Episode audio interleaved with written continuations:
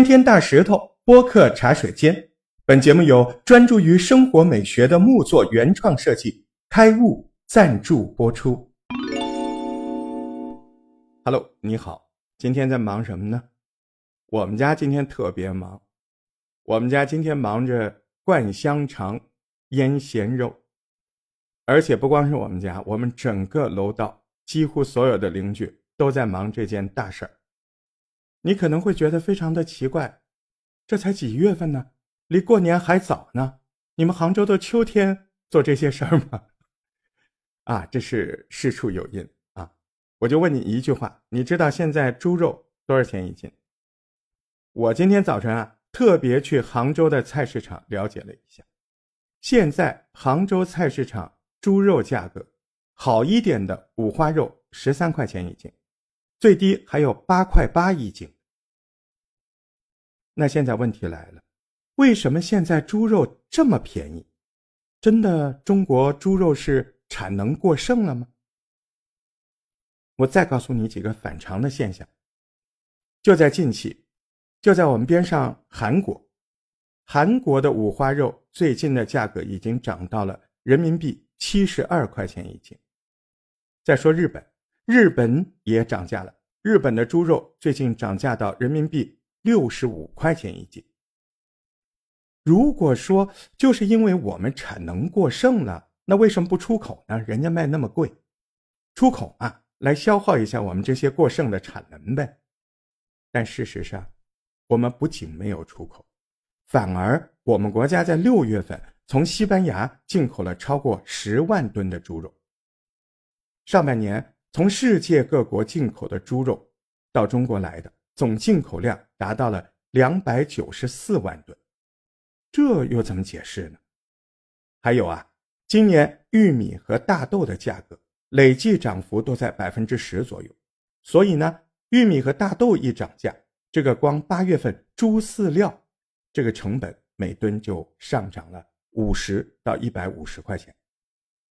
那为什么？饲料成本不停上涨的情况下，猪肉反而在不停的下跌价格呢。国家从今年的七月七号就在开始收除猪肉了，可是为什么到了七月二十一号就停止这个动作了？计划收购量是五万吨，但最后只收购了四点二五万吨就收手了，这又为什么呢？所以。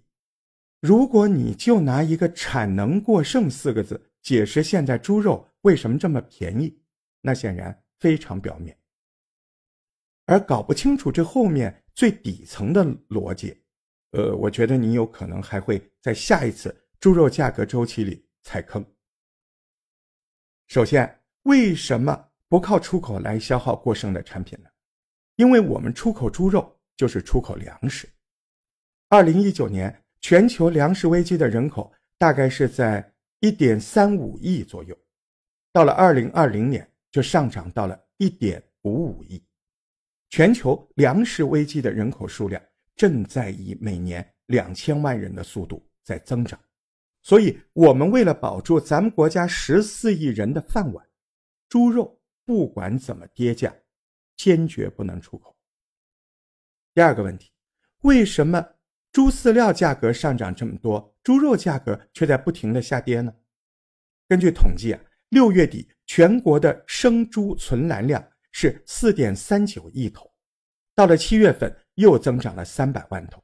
我想这几个月这个数字还在不停的增长。